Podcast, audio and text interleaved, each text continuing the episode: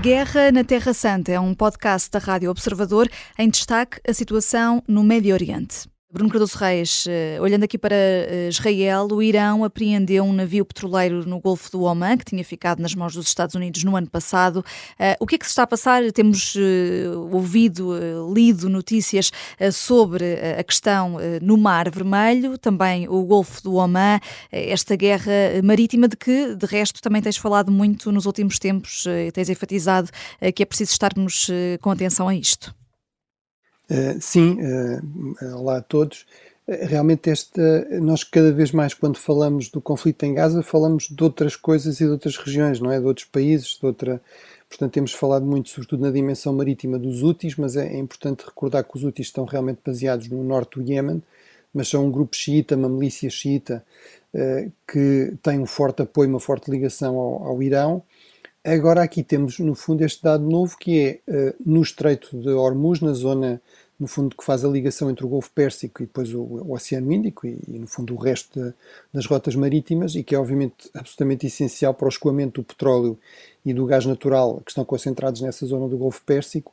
Temos aqui este novo incidente que parece, no fundo, uh, reforçar esta, uh, o argumento que há, há razões para, para, estarmos preocupados, porque uma coisa é, apesar de tudo, são, são milícias, são, são os úteis, outra coisa é o envolvimento direto do Irão, ainda por cima, a justificação que o Irão dá para capturar este navio é que isto é uma resposta, é uma retaliação contra os Estados Unidos, que também tinham capturado este navio, este petroleiro, quando estava supostamente a contrabandear petróleo uh, iraniano. E, portanto, uh, no fundo, isto parece mostrar que uh, todo o esforço dos Estados Unidos para passar a mensagem que tem de haver aqui contenção, mesmo a aprovação ontem no Conselho de Segurança que foi importante uma resolução uh, a pedir aos úteis, a exigir aos úteis que acabem com, com os ataques contra a navegação, uh, que contou com 11 votos a favor e com abstenções da China, da Rússia, mas apesar de tudo, mesmo a China e a Rússia não se opuseram a isso. Uh, também tem algum interesse em que não haja aqui um completo caos na, na região e, e sobretudo, na, nas rotas comerciais, na navegação, no mercado da energia, etc. Uh, e, mas, portanto, a expectativa podia ser, isto se calhar é um sinal de que as coisas vão acalmar um pouco, mas uh, este, esta informação mostra que não, que aparentemente o Irão e os úteis estão dispostos a continuar a, no fundo, a, a, a, testar aqui o bluff, a pressão, a, a, tentativa dos Estados Unidos e dos seus aliados de dissuadirem esta, esta guerra naval, uh, sobretudo no, uh, no Mar Vermelho, mas aparentemente também no Golfo Pérsico, e isso, essa, essa extensão também ao Golfo Pérsico seria muito pior do ponto de vista, por exemplo, da segurança energética e do risco também de inflação dos preços, nomeadamente o petróleo e todos os combustíveis ligados a ele. Bruno, parece que está em cima da mesa uma trégua de 21 a 30 dias eh, entre eh, Israel e o Hamas, com a libertação de 40 reféns em troca. Eh, será que podemos perspectivar que isto aconteça mesmo? Bem, eu, eu, espero que sim. Acho que seria muito importante para a população civil de Gaza, que é certamente uma das grandes vítimas desta guerra, a par dos reféns, não é? Estamos a falar, nomeadamente, por exemplo, de mulheres israelitas que têm aparecido em fotografias com um aspecto terrível, enfim, em relação aos quais há alegações crescentes de também de violência sexual repetida, portanto, violações, e portanto acho que tudo o que seja a libertação de reféns e, eh, no fundo, algum alívio da, da, da pressão militar e, portanto, alguma capacidade de reforçar o apoio humanitário à população de Gaza, reforçar um pouco a sua, a sua segurança, seriam boas notícias. Apesar de tudo, parece-me muitos dias de tréguas eh, para aquilo que tem sido geralmente a posição de Israel, não é? Que eh, aceita tréguas, mas durante períodos mais curtos, sempre com este argumento de que eh, não pode dar tempo à, à estrutura armada do Hamas para se reorganizar, para se re, re, recompor, para recuperar deste, desta pressão militar crescente. Mas enfim, mas na, na, no anterior acordo também começaram a surgir este tipo de, de rumores eh, com alguma insistência antes do acordo ser assinado. Eh, depois os detalhes do acordo não foram exatamente, digamos, os mais otimistas, mas portanto espero que isto pelo menos indique que algum acordo haverá, mesmo que não seja com, eventualmente com este número de reféns ou que não seja com este número de dias de, de pausa humanitária de cessar-fogo. Uhum.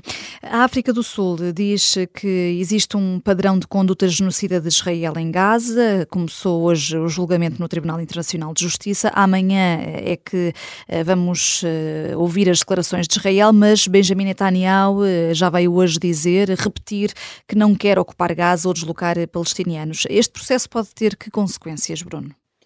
Bem, para já, no fundo, é uma espécie de audição preliminar, portanto, não é propriamente ainda um julgamento, é o Tribunal vai determinar se, desde logo se tem jurisdição e depois faz algum sentido avançar com, com o processo. Eu acho que, infelizmente, os dois lados têm alguma razão, ou seja, quando a África do Sul diz que parece haver indícios fortes de um uso que não é suficientemente discriminado da força, que há, de facto, um número muito grande de vítimas civis, há, de facto, indícios de que é assim, por outro lado, quando Israel diz, mas eh, como é que é possível ignorar-se completamente os ataques do 7 de outubro? Eles nunca foram condenados pelas Nações Unidas, pela comunidade internacional. Como é que é possível falar-se tanto de, por exemplo, violência sexual nos conflitos armados e ignorar-se aqui provas muito fortes de que isso aconteceu uh, e, e, acontece de forma recorrente por parte do Hamas? Que o Hamas utiliza a população civil como escudos, que utiliza infraestruturas civis para esconder a sua, eh, no fundo, a sua atividade militar, que isso também é uma violação das leis da guerra e coloca deliberadamente a população civil em risco. Eh, isso também parece ser, infelizmente, verdade. Eh, portanto, iremos ver. Eu, eu tenho sempre insistido que não parece correto utilizar em relação a Gaza para já realmente o termo genocida, de genocídio. Eh, portanto, acho que não conheço, por exemplo, precedente de uma campanha de genocídio em que o Estado que está a fazer esse genocídio eh, eh, avisa a população civil que vai haver ataques naquela zona. Nós podemos dizer, bem, esses avisos não são suficientes, esses avisos não libertam Israel da obrigação de, mesmo assim, procurar evitar mortes civis, mas não, não, não conheço no Darfur, ou, ou para não falarmos no genocídio nazi contra os judeus, não conheço precedente desse tipo de ação por um Estado que esteja realmente determinado a exterminar completamente uma uma população. Eh, mas, enfim, veremos o que é que o Tribunal eh, dirá. E é verdade também que Israel, em muitos casos, é o seu pior inimigo e, sobretudo, alguns dos ministros mais extremistas de Israel. Uma das provas, digamos assim, que a África do Sul utiliza são declarações daquele ministro Ben Gvir da Segurança Interna, de um partido de extrema-direita, que defende a violência contra os árabes, etc., e que em várias ocasiões defendeu, no fundo, pelo menos no mínimo, a limpeza étnica de Gaza, e, portanto, embora agora Netanyahu esteja a insistir que essas posições não representam a posição do conjunto do governo, não são a posição oficial de Israel, a verdade é que essas posições, esse tipo de declarações, realmente são altamente incendiárias e têm um enorme custo também reputacional eh, para, para Israel e, portanto, em parte Israel e, sobretudo, o governo Netanyahu está também a colher, no fundo, aquilo que foi semeando ao longo destes, destes anos e destes, destes meses e destes dias. E temos de ouvir depois eh, Netanyahu, eh, ou, pelo menos a representação de Israel eh, no, no, no, Tribunal Internacional de Justiça, esta sexta-feira, mas a África do Sul vai pedindo desde já a aplicação de medidas provisórias. Que medidas é que podem ser essas, Bruno? No fundo, aquilo que se pode esperar é, por exemplo, algo que aconteceu em relação ao juízo do Tribunal em relação à, à, à, guerra russa contra a Ucrânia, que foi dizer não há nenhuma prova e a Rússia não apresentou nenhuma prova de que o argumento do genocídio, a Rússia utilizou esse argumento, uh, dizia que havia uma ameaça de genocídio ucraniano contra a zona do Donbass, não havia nenhuma prova disso e, portanto, a Rússia deve imediatamente parar as suas ações armadas e deve retirar. Claro que não aconteceu nada disso, não é? Portanto, aqui poderia-se pensar em algo desse, desse tipo, ou seja, no fundo, uh, haver uma, uma decisão no sentido de Israel suspender as suas ações eh, militares.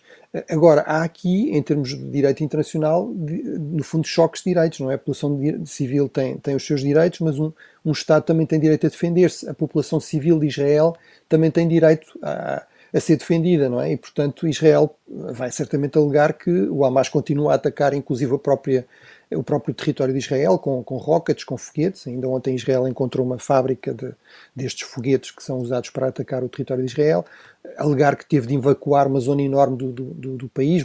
À volta de 200 mil israelitas estão deslocados, não podem estar nas suas locais habituais de, de residência porque é demasiado arriscado.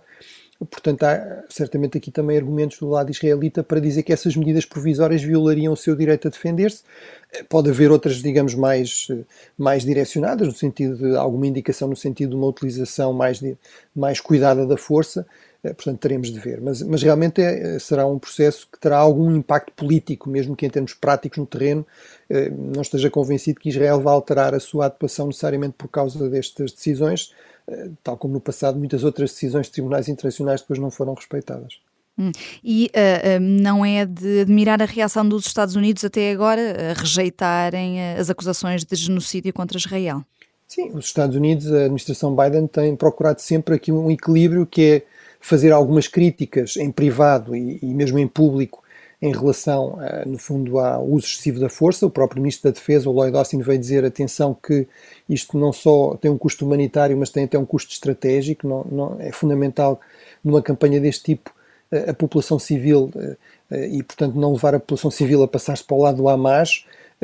Portanto, tem feito esse tipo de críticas públicas, ao mesmo tempo tem respondido e tem contrariado as críticas mais violentas a Israel. Não é? Portanto, esta ideia de que, no fundo, Israel também tem direito a defender-se, que o Hamas é um movimento terrorista, que é uma real ameaça contra uh, Israel e a população civil de Israel e, portanto, que Israel tem aqui algum direito eh, de resp a responder a essa, a essa ameaça com, com, o apoio americano. E, portanto, tem sido sempre neste equilíbrio que, Israel, que os Estados Unidos têm procurado posicionar, muitas vezes um equilíbrio um pouco difícil, não é? E com pressões também muito desencontradas da parte de outros, de outros países, da parte eh, a nível diplomático e até em termos da própria política interna. Há um setor no Partido Democrático, do próprio Presidente Biden, que, que é cada vez mais crítico de, de, Israel e, sobretudo, do governo Netanyahu e desta uh, aposta muito forte numa resposta militar. E, portanto, é, um, é, realmente um equilíbrio complicado, mas tem sido essa a base da política do, do Presidente Biden, não deixar, digamos assim, cair Israel, mesmo que faça algumas críticas a Israel. Uhum. Uh, só ainda um último ponto aqui, Bruno, uh, porque uh, a organização não governamental Oxfam Intermon diz que a guerra em Gaza registra mortalidade diária sem precedentes no século XXI e só passaram três meses de guerra. Bem, esses, esses, esses, esses números são sempre uma, uma, digamos, uma aritmética muito macabra, não é? Portanto, eu, eu não tenho dúvidas que é uma guerra muito intensa, sobretudo uma guerra muito intensa uma guerra urbana, uma guerra de guerrilha, são sempre guerras muito.